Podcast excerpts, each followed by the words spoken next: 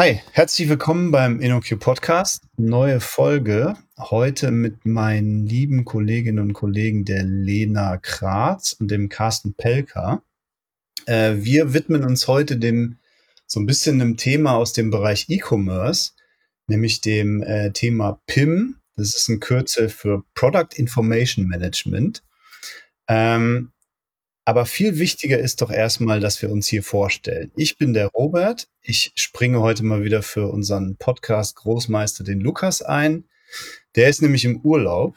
Ähm, und zu Gast habe ich gerade schon gesagt, jetzt nochmal ausführlich, die Lena und den Carsten. Lena, stell dich doch vielleicht einfach mal kurz vor und Carsten danach einfach du.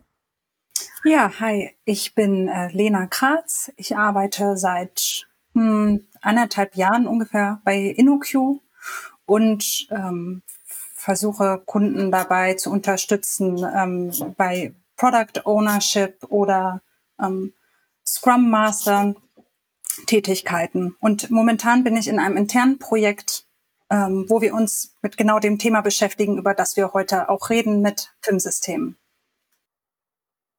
Cool. Und Carsten, was machst du? Ich, ich bin technischer Consultant bei der InnoQ und ähm, seit vielen Jahren im Bereich E-Commerce zu Hause. Und wir hatten die Idee, dass wir aufgrund unserer Erfahrung uns auch mal mit, ähm, der Produkt, mit dem Produktbau eines BIM-Systems beschäftigen und haben da unsere Erfahrung reingemünzt. Und da arbeite ich mit der Lena zusammen derzeit an der Umsetzung. Okay, super. Das heißt, ihr beide seid genau die Richtigen, um mir meine Fragen zu dem Thema zu beantworten. Denn ich habe hier fast so gut wie keine Ahnung. Deswegen hoffe ich, dass ihr mir meine ganzen neugierigen Fragen so ein bisschen beantworten könnt.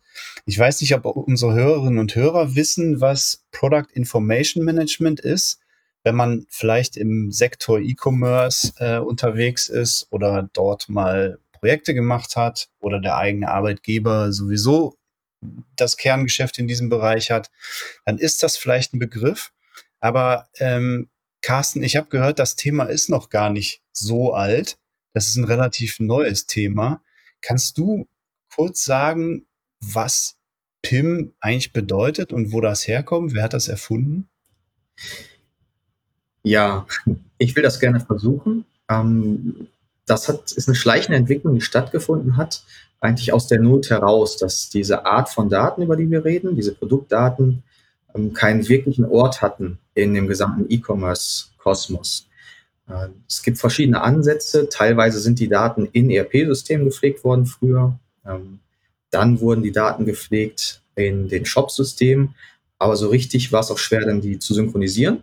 Und ähm, mhm. dann gab es diese Strömung, sage ich mal, die gesagt hat, es braucht ein zentraleres System, wo wir diese Daten maintainen können, wo die Daten reinfließen aus, einer, aus verschiedenen Quellen, zum Beispiel ERP-Systemen und vielleicht auch, wo Fotografen zuarbeiten können. Und das hat sich durchgesetzt, weil das, das ist ein schöner Flow, aber es ist tatsächlich immer noch nicht überall der Standard. Okay.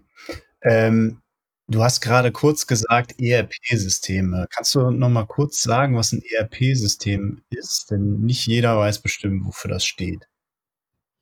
Ja, ein ERP-System, ähm, das steht für Enterprise Resource Planning. Da werden ähm, Waren verwaltet, Wareneingänge verwaltet, Warenausgänge, Rechnungen gebucht. Das heißt, das ist im Prinzip die zentrale, das zentrale Gehirn von einer mhm. Organisation, die sich mit Handel beschäftigt. Okay. Ähm, jetzt liegt für mich erstmal nahe, wenn ich sowieso ein ERP-System habe in meinem E-Commerce-Unternehmen. Nehmen wir mal an, wir sind irgendwie ein cooler Shop für T-Shirts oder sogar für viel mehr als T-Shirts, alle möglichen coolen Klamotten. Ähm, dann habe ich ja typischerweise wahrscheinlich ein ERP-System, um meinen ganzen Warenbestand zu verwalten. Ähm, dann liegt das für mich doch erstmal nahe, die Produktinformationen auch in meinem ERP-System zu pflegen. Warum sollte ich das nicht tun oder warum sollte ich es heutzutage vielleicht nicht mehr tun, Lena? Kannst du mir dazu was sagen? Ja, ich kann das versuchen. Also es gibt äh, viele Unternehmen, die auch mit einem ERP-System gut fahren und das auch so nutzen für sich. Das ist allerdings nicht so wunderbar geeignet, eigentlich um Produktdaten zu verwalten. Ähm, ich glaube, es ist ähm, ähm, die, die Zielfunktionalität ist eigentlich eine andere. Ich kann das nicht so ganz genau sagen, warum das ERP-System nicht so 100 Prozent dafür geeignet ist. Aber das PIM will Produktdaten zentral verwalten und in alle möglichen anderen Kanäle ausspielen. Und ich glaube, darin ist es besser als das ERP-System. Aber da kann Carsten bestimmt noch was zufügen. Okay, das, genau, also es ist natürlich so, die Lena hat da vollkommen recht. Ähm, das ERP-System hat einen anderen Schwerpunkt. Natürlich mhm. hat es die Produktdaten drin, weil es sie natürlich haben muss für die Buchung und ähm, damit auch für die Prüfung, für die Finanz Finanzprüfung. Aber ähm, das Verwalten von, ich sag mal, ähm, Informationen, Fotos ist eigentlich nicht Aufgabe des ERP. Das würde den ERP auch überfrachten. Das haben wir in der Vergangenheit tatsächlich auch gesehen bei Kunden, die Funktionalität, es gibt ja große ERP-Systeme, die jeder kennt, hinzugefügt haben. Und äh, die Systeme werden langsamer, die werden riesig und die können natürlich dann auch nicht mehr richtig agieren und sie verlassen so ein bisschen ihren technischen Scope. Und das ist mhm. ein Problem, auch um die aktuell zu halten. Und deswegen ist eigentlich so eine Funktionstrennung gar nicht schlecht. Ja, also man will okay. das, das PIM ja auch nicht statt des ERPs ähm, benutzen, sondern ähm, plus, plus äh, das ERP sozusagen. Beide Systeme zusammen funktionieren gut.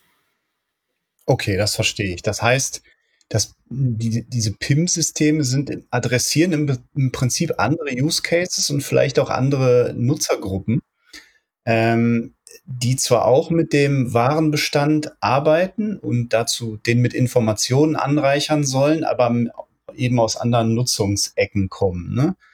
Ähm, was wäre denn ein Beispiel? Also wenn ich das versuche mal zu trennen, was pflege ich im ERP-System und was pflege ich in einem PIM-System, dann fällt mir jetzt erstmal ein, ähm, Im ERP-System sind wahrscheinlich äh, T-Shirts in ihren Farben natürlich auch gelistet, wenn die unterschiedliche Preise haben oder mit unterschiedlichen Motiven.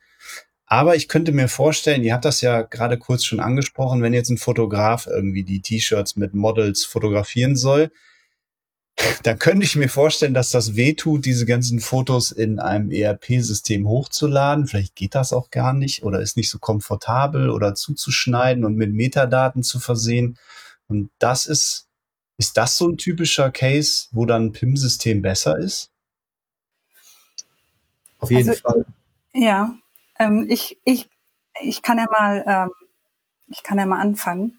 Also ich glaube, dass genau so, sobald die Produktinformationen irgendwie auch äh, komplexer werden oder auch länger, ne? Also ich glaube, ein ERP mhm. zum Beispiel kann nicht gut mit sowas umgehen wie langen Beschreibungen ne? Produktbeschreibungen, ERP, da kannst du super so kurze Informationen über Produkte verwalten, aber du brauchst ja für ein T-Shirt zum Beispiel brauchst du ja viel mehr, gerade im E-Commerce. Ne? Die Leute gehen nicht in den Laden und schauen sich das T-Shirt an, sondern sie brauchen die Informationen aus dem PIM. Mhm.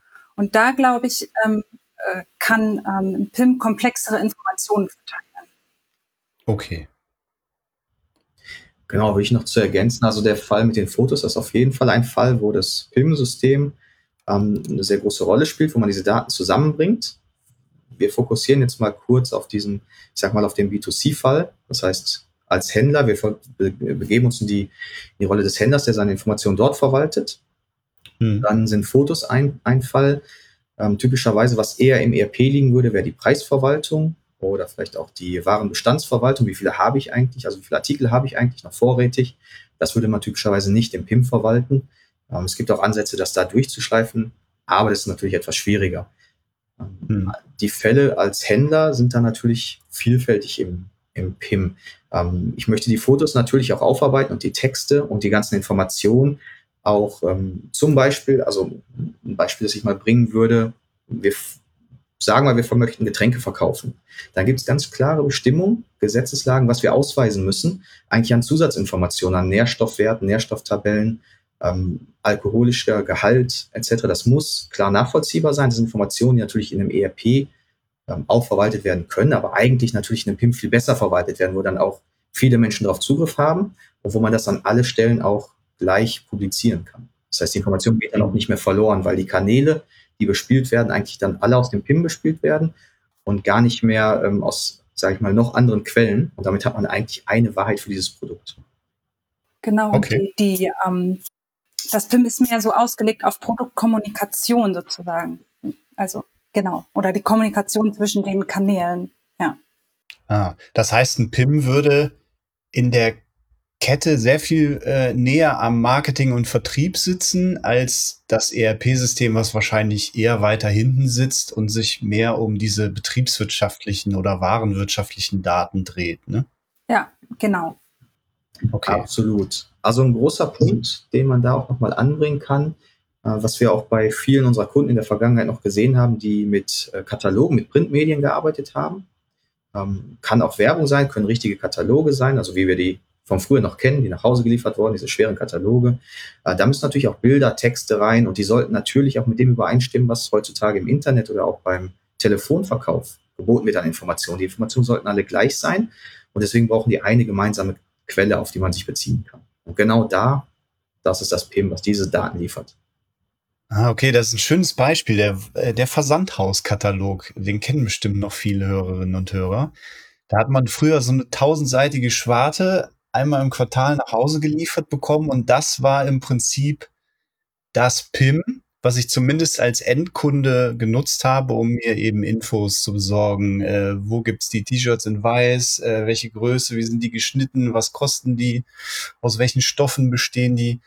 Ähm, und dann lag ja wahrscheinlich nahe in dieser, in diesen reinen Printzeiten, dass das wahrscheinlich auch für das Versandhaus selbst das bestandsführende Datensystem war. Ne? Also wenn der Vertrieb dann am Ende auch diesen Katalog genutzt hat, um am Telefon Nachfragen oder Bestellungen zu bearbeiten, dann haben die wahrscheinlich in denselben Katalog geguckt. Ne? Anfangs mit Sicherheit und als die ersten Informationssysteme aufkamen, typischerweise sind äh, diese klassischen Unternehmen etwas anders gegliedert. Da ist, ich sag mal, da spricht ähm, vielleicht der, die Katalogabteilung nicht direkt äh, mit der Direktvertriebsabteilung übers Telefon, übers Internet und dann hat jeder seine eigene Datenbasis und das hat so schwierig gemacht. Früher mhm. hat man in den Katalog geschaut und dann hatte man ein IT-System und jeder hatte so ein bisschen seine Informationen und man wusste eigentlich tatsächlich nicht, wenn ich jetzt bei dem Unternehmen anrufe oder in den Katalog schaue oder in den, vielleicht auch in den Laden gehe, ähm, sagt jeder was anderes, wie kommt das? Mhm. Das haben die Kunden tatsächlich auch wahrgenommen auf dem Markt. Okay. Genau, also es müsste als Kunde, egal ob ich jetzt äh, in die Filiale gehe äh, oder in den Katalog schaue, wenn ich da dasselbe Kleidungsstück anschaue, soll dasselbe da stehen. Dieselben Informationen, derselbe Preis, äh, vermutlich derselbe Preis. Und wenn ich irgendwie sage, ähm, jetzt gehe jetzt nochmal in den Online-Shop und gucke, ob es da irgendwie günstiger ist, dann müsste es im Online-Shop auch über dieselben Informationen verfügen. So als mhm. wäre das wirklich ein, das muss halt alles identisch sein. Und wenn alle Kanäle eben diese Informationen aus dem PIM holen, dann wird sichergestellt, dass es immer aktuell ist und dass es konsistent okay. ist. Also Kunden, Vertrieb, Marketing, äh, Einkauf, was es noch alles für beteiligte äh, Abteilungen oder Personas gibt, reden idealerweise alle über dieselben Daten, die aus demselben zentralisierten System stammen. Und das scheint mir, dass PIM wahrscheinlich deswegen auch aufkam, weil sich in vielen Unternehmen wahrscheinlich so Schatten, äh, Schatteninformationssysteme äh, etabliert haben. Dann hatte eine Abteilung oder ein Schreibtisch wusste wahrscheinlich über die verwendeten Chemikalien in dem T-Shirt XY Bescheid, aber der Telefon-Sales eher nicht. Genau. War wahrscheinlich so, ne? Genau. Und das ist natürlich bei Print auch jetzt immer noch so der Fall, dass man ein Printkatalog, der einmal rausgegeben wurde, kann niemals so aktuell sein, natürlich wie ein Online-Shop. Mhm. Ähm, das, das ist natürlich nach wie vor so. Das ist eher so eine Momentaufnahme. Ähm, aber tatsächlich ähm, würde ein neu gedruckter Printkatalog sich auch wieder mit den Informationen aus dem PIM bedienen. Mhm. Ja. Okay. Das heißt, wenn wir mal so ein bisschen jetzt hier über das einfache Beispiel eines T-Shirts oder ein Modeversandhaus, wobei das kein einfaches Beispiel mehr ist, das ist wahrscheinlich die große Domäne, aber wenn wir bei dem T-Shirt bleiben, da sehen wir alleine daran schon, was für viele Kanäle sich da auf einmal auftun, wenn ich darüber denke. Ne? Also Katalog mit Sicherheit, Telefongeschäft, heutzutage hoffentlich äh, auf jeden Fall ein Webshop vielleicht aber auch irgendwelche Affiliate-Anbieter, die auf diesen Webshop zielen und vielleicht auch noch von diesen Produktinformationen profitieren oder die zumindest von uns ziehen wollen. Ähm, wie, wie kriege ich denn, wie werde ich eigentlich Herr über diese ganzen Kanäle? Wie kriege ich da das Chaos zusammen? Also ich habe da mich mal versucht, ein bisschen einzulesen und bin immer wieder auf diesen Begriff Omnichannel gestoßen. Kann mir einer von euch sagen, wofür der steht? Also Omnichannel steht im Grunde genommen dafür, dass die Kanäle nicht nur, also die existieren, aber eben nicht nur nebeneinander. Das ist quasi mhm. die Stufe davor wäre, dass die nebeneinander stehen und dann sagt man Multichannel, ja, es gibt die alle. Bei mhm. Omnichannel mhm. heißt das eigentlich, dass sie untereinander sprechen können, also kommunizieren. Ja. Und ähm, das, das tun sie, ähm, das tun sie halt durch das PIM. Ähm, und die der eine Kanal weiß, was bei dem anderen los ist, sozusagen. Ne? Also ich könnte jetzt mal, wenn ich mir jetzt, ich denke mir jetzt mal einen Fall aus, ne, ich könnte im Telefonverkauf zum Beispiel nachschauen, ähm, in welchem, in welcher Filiale gibt es den Pullover vielleicht noch, ne? Oder wenn ich was verschicken will, welcher Pullover ist am nächsten dran am Kunden oder so. Hm. Das bedeutet, ähm, also Omnichannel bedeutet noch mehr, aber ganz kurz gesagt ist es das. Oder okay. Carsten, hast du noch was zuzufügen? Nein, alles, alles gut. Genau, Omnichannel ist die komplette Integration. Ja. Okay. Ähm, wenn ich das jetzt mal aus meiner halb ehemaligen Entwicklerbrille betrachte, ähm, was hat denn so ein PIM? Wenn, wenn jetzt mein äh, Unternehmen sich dafür entscheidet, wir haben bisher kein PIM, wir haben, ziehen alle Infos aus dem ERP-System, es knarzt an allen Ecken und Enden, weil ich soll mit am Webshop entwickeln und wir müssen dauernd den Infos hinterherrennen. Im ERP-System kriegen wir maximal natürlich betriebswirtschaftliche Infos wie Preis und sowas. Aber eben bei den Fotos, den Zugriff darauf hapert es schon, weil ich brauche bestimmte Formate, ich brauche bestimmte Zuschnitte. Ähm, was hat das denn aus Entwicklersicht für mich als Konsequenz, wenn wir jetzt in unserem imaginären Unternehmen entscheiden, ein PIM dazuzustellen? Ähm, würde das für mich bedeuten, dass ich dann alles über APIs abrufen kann? Oder gibt es andere Integrationsebenen in unseren Webshop? Wie, wie bindet man so ein Ding ein, typischerweise? Ja, also klassischerweise ist es erstmal natürlich ein System, das dazukommt. Da sind Entwickler dann vielleicht im ersten Moment weniger begeistert, sehen aber, glaube ich, langfristig ähm, die Notwendigkeit und warum das eine gute Idee ist, sage ich mal, das zu platzieren. Es wäre so, wenn wir uns jetzt entscheiden, wir haben einen ERP, wir haben vielleicht einen Webshop und vielleicht auch einen Printkatalog. Wir wollen zukünftig vielleicht auch ähm, in Marktplätze eindringen. Es gibt ja ein paar größere Marktplätze, wo es vielleicht auch sinnvoll ist, was zu verkaufen auch ähm, auf Social-Media-Plattformen was zu verkaufen. Und äh, jetzt stehen wir vor der Entscheidung, wir führen ein PIM ein und konsolidieren da die Produktinformationen. Erstmal der Weg nach draußen, also der Weg in die andere Richtung, Informationen wieder reinzuholen, wenn wir jetzt gar nicht betrachten, aber wir stellen Informationen bereit in ein PIM-System. Das heißt, wir müssen natürlich das PIM anbinden, das muss die Daten aus dem ERP bekommen. Wir würden klassischerweise, weil ein PIM-System eher äh, leichtgewichtig ist im Vergleich zu einem ERP, ähm, von der PIM-Seite aus die Daten anfragen, regelmäßig importieren, bereitstellen und dann allerdings auch Qualitätschecks machen auf die importierten Daten und auch auf die zu exportierenden Daten, damit man also vorher genau weiß, okay, die Daten sind eigentlich nicht in einem Zustand, ähm, in dem man sie am Kunden präsentieren möchte. Da fehlen zum Beispiel Bilder. Es gibt ähm, mhm. unterschiedlich, die Kunden sind ja weltweit sehr unterschiedlich aufgestellt. In einigen Ländern ist es üblich, dass man 20, 30, 40 Produktfotos braucht, bevor so ein ähm, Produkt eigentlich auf den Markt gehen kann, weil wenn die Kunden das nicht aus allen Richtungen sehen können, dann werden sie es nie kaufen.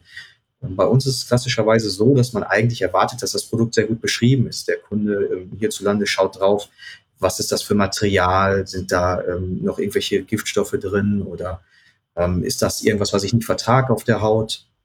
Und das sind Themen, die der Kunde wissen möchte. Die kann er im Laden sehen, er kann das T-Shirt in die Hand nehmen. Das kann er im Online-Kauf nicht machen. Das heißt, die Information muss für alle gleichzeitig da sein. Und ähm, die Information würde man aufarbeiten, qualitativ überprüfen, dass sie vorhanden ist, die Bilder dazu äh, mergen, auch noch vielleicht einige andere Informationen bereitstellen und dann exportieren in die Kanäle. Da auch wiederum braucht es natürlich Schnittstellen ähm, in den eigenen Webshop. Das wird noch relativ einfach sein, weil den kann man natürlich mitbestimmen von beiden Seiten. Ähm, klassischerweise haben aber auch große Marktplätze eine Beschreibung für die Schnittstellen, die würde man einmalig integrieren, weil das dann Standards sind und da kann man die eigentlich äh, sehr schnell auch nutzen. Hm. Ich würde gerne noch was, was äh, nicht technisches ja. ergänzen dazu, was Carsten gerade gesagt hat mit den, mit den Informationen, dass das auch ländertypisch verschieden ist, was da ge gewünscht ist, ne? dass mit den vielen, vielen Fotos zum Beispiel ähm, dass es Märkte gibt, äh, wo das gewünscht ist. Bei uns ist vielleicht eher was anderes gewünscht. Was man damit natürlich versucht, ist auch die Retourenquote ähm, niedrig zu halten, ne? weil je besser die Informationen sind, desto eher, desto größer ist die Wahrscheinlichkeit, dass mir das T-Shirt wirklich passt. Ne? Und das, ähm, das ist ein ganz, ganz großer, wissen wir ja alle im Online-Shopping, ein ganz großes Thema, die vielen Retourenungen. Mhm. Das versucht man, kann man so auch niedrig halten. Ah, das habe ich, glaube ich, auch schon mal gesehen, wenn ich, äh, als ich mal online bestellt habe, da, da stand neuerdings, das ist noch gar nicht so, äh, so alt, das Thema, glaube ich. Wenn ich eine Größe auswähle, steht jetzt neuerdings bei vielen Shops immer, äh, passt typischerweise zu 85 Prozent wie angegeben. Mhm. Äh, das scheint mir neu. Also das habe ich noch gar nicht so lange gesehen. Das hat mir jetzt persönlich einmal schon weitergeholfen, weil ich äh, schwanke immer zwischen L und XL bei T-Shirts. Und wenn da steht, äh, L passt typischerweise 85 Prozent aller Kunden oder Kundinnen, die das hier bestellt haben, dann hilft mir das ja erstmal. Ne? Und so eine Info meintest du wahrscheinlich, Lena. Ne? Genau, so eine Info meinte ich. Ähm, oder sowas. Äh, es gibt ja auch in manchen Shops wenn wir jetzt von Online-Shops reden, Videos, wo man sieht, wie Leute das mhm. tragen und dann steht, welche Größe tragen die und wie groß sind die. Also man kann, man versucht, so viele Informationen wie möglich bereitzustellen, um die Wahrscheinlichkeit zu erhöhen, dass es wirklich das ist, was man will. Hm. Okay. Weil wir da auch nochmal trennen sollten. Ähm, die Berechnung, die gerade zum, zur Sprache kam, die zielt so ein bisschen darauf ab, wie ist die Rücklaufquote. Man gibt ja typischerweise an, wenn ich einen Artikel erhalte, der kommt zurück und äh, mit der Angabe, die Größe passt nicht. Ich habe L bestellt, Größe L passt mir nicht.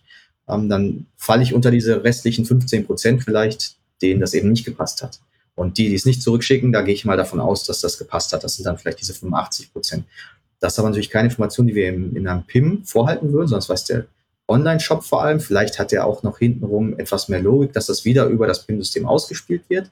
Aber wovon wir, oder was Lena auch meinte, typischerweise reden, ist, dass wir auch Größenmappings machen können innerhalb des PIMs. Das heißt, verschiedene Hersteller bei, du hast das angesprochen, bei T-Shirts, bei Kleidung ist das sehr üblich, dass ähm, das von Schnitten variiert. Ich jetzt auch gerade wieder ein Hemd kaufen und je nach Hersteller gibt es natürlich verschiedene Größen und die fallen unterschiedlich aus. Und ich weiß nicht unbedingt, bei wem was passt, aber ich kann natürlich sagen, die 41 von Hersteller A entspricht vielleicht der 43 ähm, bei Hersteller B. Wenn ich das weiß und sich das konsolidieren lässt, dann kann ich diese Information ausspielen. Das gleiche ähm, bei Schuhen. Wir haben Größenangaben, amerikanische Größenangaben, deutsche Größenangaben, englische Größenangaben. Das kann man natürlich direkt, sage ich mal, mitberechnen, mit ausspielen und dem Kunden gleich sagen, okay, in welcher Art möchtest du die Information sehen, abrufen, Größentabellen, um dann die Entscheidung treffen zu können, was du eigentlich brauchst. Hm. Okay, wenn ich mir das so vorstelle, dann sind diese ganzen Metainformationen, die ich in meinem PIM eben erfassen kann, um ein Produkt für die Nutzerinnen und Nutzer hilfreich anzureichern. Ja, potenziell auch komplexere Datenstrukturen. Ähm, hilft mir ein PIM dabei, als jetzt zum Beispiel jemand, der in der Produktpflege arbeitet, diese Informationen da zu erfassen? Also kann ich meine Datenstrukturen da frei erstellen oder gibt es fixe äh, Werttypen? Wie muss ich mir das vorstellen? Also es gibt das das Spektrum ist sehr breit an der Stelle. Ähm, mhm. Beides kann man machen. Man kann im Prinzip alles vorgeben und das sehr stark einschränken. Oder man kann es natürlich auch komplett freilassen und ich sag mal im, für, aus der Technik rausgesprochen mehr oder weniger den Key Value Store bauen. Ist natürlich dann schwer überprüfbar. Irgendwo die Wahrheit liegt irgendwo in der Mitte. Und typischerweise ähm, würde man vorgehen, man baut, ich sag mal, eine Klassifizierung für einen Produkttyp, also ein T-Shirt ist ja offensichtlich etwas anders aufgebaut als, ich sag mal, eine Getränkedose oder als ein Auto. Und da sprechen wir von Klassen oder in einem PIM-System auch typischerweise von einer Familie. Die sind auch standardisiert. Es gibt verschiedene Formate weltweit, die die Sachen standardisieren. Also alles, was irgendwie an Ware beschrieben werden kann, da könnte man sich daran orientieren.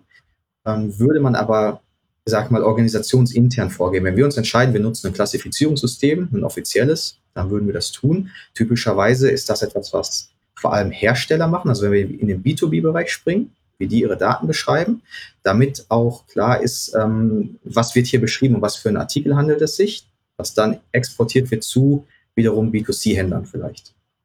Im B2C mhm, würden wir uns wahrscheinlich die Struktur ich sag mal, selbst ähm, nicht ausdenken, aber natürlich annähern. Uns ist ja klar, was, was zu einem T-Shirt gehört. Uns ist klar, was in den gesetzlichen Vorgaben steht als Händler und was wir ausliefern müssen, was wir vielleicht auch zusätzlich ausliefern wollen und was auch für den Kunden natürlich einen Mehrwert bietet, weil äh, wir wollen natürlich auch, dass der Kunde am Ende eine saubere Information hat, die dann stimmig ist. Mhm. Also so ein UI von einem typischen PIM-System unterstützt mich als Redakteur wahrscheinlich schon äh, dabei, auch ein bisschen komplexere Strukturen zu erfassen als jetzt äh, Farbe und Wert oder sowas, ne? Genau. Also das hatte Carsten ja eben schon, schon gesagt, da gibt es aber ganz unterschiedliche Ausführungen ähm, mhm. mit, mit, äh, mit Familien oder eben äh, es gibt auch die Möglichkeit, dass man Pools hat von, von ganz verschiedenen Attributen, wo man sich dann mhm. rauszieht, was man braucht. Ähm, genau, das ist ein breites was, Feld. Was ist denn eine Familie, wo du es gerade erwähnt hast? Also hm, Carsten, so technisch gesprochen, sagte, hatte er Klassen gerade gesagt. Ähm, also für mich, ich komme ja eher aus dem nicht technischen Bereich, für mich ist eine Familie eine Schablone. Also ich, mhm. da sind bestimmte Eigenschaften drin. Und wenn ich jetzt zum Beispiel eine Familie habe, T-Shirts, dann sage ich, okay, jedes Produkt, was in dieser Familie steckt, da muss gesagt werden, ähm, welche Größe hat das, welche Farbe, wie ist der Ausschnitt, ähm, wie lang ist das, hat das ein Print oder nicht, wie viel kostet das. Mhm. Sag ich mal, das ist jetzt meine Familie T-Shirts, das muss ausgewiesen werden, diese Informationen. Bei der ähm, Familie Autositze habe ich ganz, ganz andere Sachen. Ne? Da sage ich irgendwie, welcher Stoff ist das, für welche Marken ist das geeignet. Ähm, mhm. Und so habe ich, hab ich ähm, vergleichbare, konsistente Informationen ähm, in den Familien. Und, ne, und das PIM kann, ne, man kann irgendwie gucken, ob alle Informationen vorhanden sind. Und man äh, definiert vorher, welche Informationen das sein sollen. Ah, dadurch, dass ich quasi Familien äh, auch pflege in diesem PIM, äh, kriege ich automatisch oder muss das selbst noch bauen, kann es aber tun, sogenannte äh, Qualitätschecks, die ihr vorher mal erwähnt hattet, ne? Genau, das ist eine Möglichkeit. Also das ist da etwas, ähm, wo diese Qualitätsüberprüfung ähm, ist etwas, was man mhm. tun kann, dass man sagt, ähm, wenn ein Produktpfleger, dessen Aufgabe es ist, diese Daten einzupflegen in ein PIM, wenn der jetzt bei der Familie T-Shirt da gar keine Größe eingetragen hat, dass der irgendwie Bescheid äh, kriegt vom PIM-System und das äh, sagt ihm, du, Achtung, das können wir gar nicht freigeben, das kann so nicht zurück in den Shop, da stehen überhaupt gar keine Größen drin, ne? du hast das nicht alles okay. ausgefüllt. Ja. Okay, was gibt's denn noch so für äh, Produkteigenschaften außer der Familie? Na, eigentlich. Kontext. Na, eigentlich solltest du alle, alle Eigenschaften oder Attribute, die ein Produkt hat, in den Familien abdecken. Du hast hm. noch andere Möglichkeiten zu klassifizieren. Wenn du zum Beispiel kannst du Sachen in Katalogen sammeln oder nach Märkten sortieren, also nach Ländern, ne? wo wird das vertrieben, hm. nach Sprachen. Ähm, aber die Familien, die Attribute der Produkte sind eigentlich der Kern des Systems. Ja, wie würde denn eine sogenannte Variante da reinfallen? Dein T-Shirt gibt es ähm, in verschiedenen Farben. Und mhm. äh, wenn ich jetzt das Produkt T-Shirt habe, ähm, dann kann ich verschiedene ähm, Farbvarianten davon haben und Größenvarianten. Vielleicht sogar mhm. Preisvarianten, ne? wenn eine bestimmte Farbe irgendwie ähm, runtergesetzt ist, weil sie nicht rausgeht oder so. Ja. Und ähm, genau, die in den Familien pflege ich aber, sage ich auch, ähm, was ähm, ich, ich bestimme in den Familien, welche Eigenschaften variantenfähig sind. ist jetzt ein bisschen ja. kompliziert ausgedrückt, aber ich sage in der Familie T-Shirt kann ich sagen, hier die, diese, diese Eigenschaft Farbe, die ist hier variantenfähig, denn davon gibt es hier mehrere. Ja? Mhm. Bei einem Regenschirm zum Beispiel gibt es vielleicht überhaupt keine Varianten, den gibt es einfach nur einmal. Aber bei Kleidung gibt es naturgemäß sehr, sehr viele Varianten. Okay, also wenn ich mir das äh, so vorstelle mit den Varianten und Familien, das kann ja schon relativ komplex werden, wenn eine Variante wieder eine Variante hat, oder? Also genau. geht sowas unendlich tief oder wie, wie gehen PIM-Systeme da vor? Also bei uns geht es unendlich tief. Was heißt denn bei uns? Also du hattest gerade erwähnt, du arbeitest an einem PIM-System. Genau. Also wir haben uns ja auf die Fahne geschrieben, ähm, selber äh, ein, ein PIM zu bauen. Mhm. Ähm, und daran sind wir auch gerade. Und da äh, wir Leute im Team haben, die sehr, sehr viel Ahnung von E-Commerce und PIM-Systemen haben, ähm, haben wir uns eingebildet zu wissen, was, was, was ist nötig für ein gutes PIM-System. Und das wollten wir mhm. bauen. Ne? Also wir wollten mhm. ein tolles PIM-System bauen. Und wir haben uns entschieden, ähm, dass es ganz oft diesen Schmerz gibt, eben das darzustellen, wenn du eine Variante in einer Variante und dann noch eine Variante hast. Also sagen wir mal, ich habe ein T-Shirt in Schwarz in Größe 36 und Ausschnitt U-Boot. Ja, das, dann gehst du sehr tief ne, in diesem Baum, äh, gehst du halt sehr weit. Und das technisch abzubilden, ist, glaube ich, ziemlich schwierig. Und das, ähm, das haben wir aber umgesetzt, weil das für die Produktdatenqualität super ist, ähm, wenn man diese Variantentiefen abbilden kann. Ah, okay. Vielleicht können wir es ja kurz mal erwähnen. Also das ähm, PIM-System an, wenn du sagst wir, meinst du damit natürlich äh, Menschen bei InnoQ? Ja, genau. Ähm, und ich, wir können ja kurz mal sagen, es handelt sich da um die, das Produkt Octopim. Das erinnert so ein bisschen an Octopus, oder? Mhm, genau, das soll's auch. Okay. Hat vielleicht mit der Variantentiefe zu tun, die das ja. unterstützt. Ja, es hat so ein bisschen damit zu tun, dass wir viele verschiedene Kanäle bedienen können. Also mhm. die Idee. Und der Kopf des Octo des Octopim ist sozusagen das PIM-System und die Arme kann man mhm. so als die Kanäle betrachten. Okay. Mhm. Aber es gibt wahrscheinlich mehr als acht, ne? Es ist, es, ja. es gibt sicherlich mehr als acht, ja. Okay, super. So, Carsten, wir haben gerade was, äh, Lena hat uns was über unendliche Variantentiefe erzählt. Ähm, wenn ich jetzt noch mal ein Stück zurückgehe, ähm, wir hatten vor kurzer Zeit mal über die Verbindung meines ERP-Systems mit dem PIM gesprochen. Also wie verbinde ich eigentlich die Daten im ERP mit dem, mit den Daten im PIM? Da ist bei mir die Frage aufgetaucht, was nehme ich denn da als Kriterium, um diese Daten zu matchen? Ist das, bietet sich da vielleicht sogar diese Produktnummer an oder eine ISBN oder wie kriege ich die Sachen zusammen, wenn ich die synchronisiere? Ja, das ist eine, eine sehr, sehr spannende Frage und gar nicht allgemeingültig zu beantworten, leider. Ähm, aber du sagst es vollkommen richtig, ein Ansatz wäre über eine, ich sag mal, hierarchische Produktnummer, die man intern vergibt, die Produkte zu matchen und auch die Variantenstruktur aufzubauen. Das würde man klassischerweise auch so machen. EANs, das wird etwas schwieriger, da zuzuordnen, was gehört eigentlich wohin, wie kommen die zusammen. Bei internen Produktnummern hat man gleichzeitig den Vorteil, ähm, ich sage mal, wenn man es in, ins Warenhaus legt, dass man auch die Sachen findet. Ich möchte mal gerne ein Beispiel geben. Ich also eine hierarchische Artikelnummer habe, die hierarchisch aufgebaut ist, aus dem ERP exportiere, dann kann ich natürlich beim Import in ein PIM-System sofort sehen, okay, es handelt sich um, ähm, ich sag mal, den führenden Artikel, das, das führende Produkt vorneweg. Und dann kann ich vielleicht sehen, okay, das ist ein, von der ATN T-Shirt, das kommt natürlich mit und kann das aufbauen. Ich kann also nach Hersteller sortieren und dann kann ich vielleicht sagen, das ist das T-Shirt aus der aktuellen Kollektion. Der nächste Teil der hierarchischen Artikelnummer könnte ähm, sein, das ist die Farbe, dann die Größe. Und wenn ich das dann auch noch im Warenhaus so abbilde, dann weiß derjenige, der vielleicht auch den Karton hinterher füllt zum Versand, wo er das eigentlich findet, weil er genau weiß, okay, da spiegeln sich auch irgendwo vielleicht Informationen über ähm, den Ablageort wieder. Das kann man also mehrfach verwenden. Wir würden das in einem PIM-System klassischerweise vor allem ähm, nutzen, diese Informationen. Wir könnten sie aber auch bereitstellen. Also ein PIM-System kann sie jederzeit auch erstellen, diese Informationen, nach bestimmten Kriterien. Okay.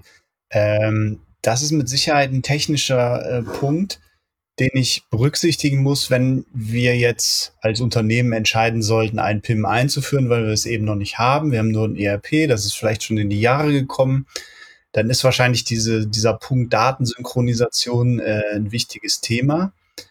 Ähm, aber worauf muss ich denn, wenn so eine Entscheidung fallen soll? Wir, wir schaffen uns jetzt ein PIM an. Ähm, und ich arbeite in der Entwicklungsabteilung für den Shop. Und wir sollen eben unser Feedback dazu geben bei der Produktauswahl. Was ist da wichtig aus Entwicklungssicht, was so ein PIM kann? Sollte ich da mal auf die APIs gucken, wie die so funktionieren? Äh, was muss ich noch beachten? Worauf soll ich da aus Entwicklungsbrille schauen? Da würde ich vielleicht gar nicht in erster Linie nachgehen, welche APIs da sind. Wir wissen, APIs, man kann die in der Regel ähm, hinzu programmieren, programmieren lassen, entwickeln lassen. Ich würde vielleicht eher schauen, im Kern deckt es die Anforderungen ab, ähm, die ich mit meinen Produkten oder mit der Flexibilität erreichen möchte.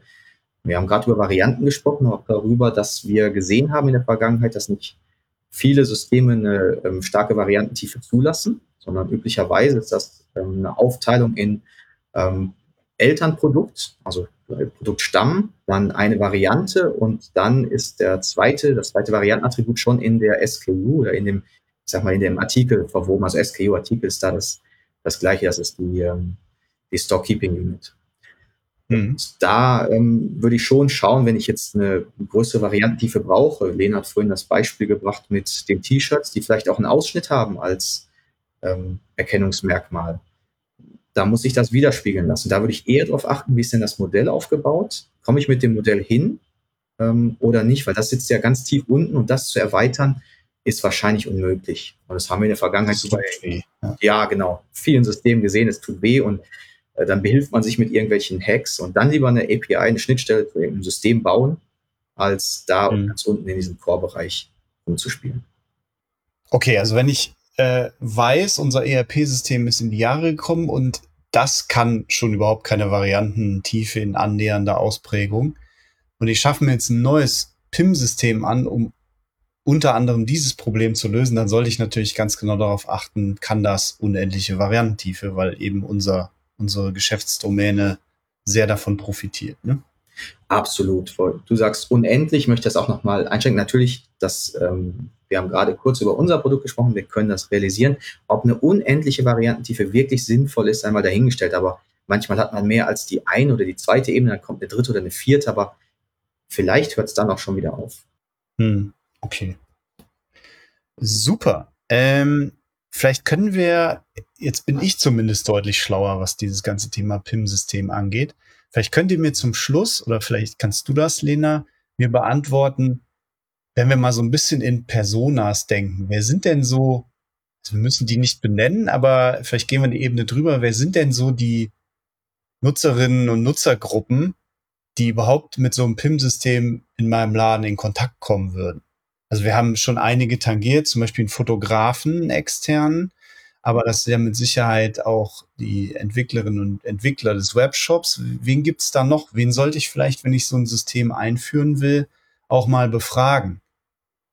Ich glaube, also vor allen Dingen äh, die Leute, die beruflich den ganzen Tag damit zu tun haben, also die, die, das, die Produktpfleger, ähm, hm. Das sind tatsächlich äh, Leute, die wirklich diese, mit diesen Produktdaten jeden Tag arbeiten.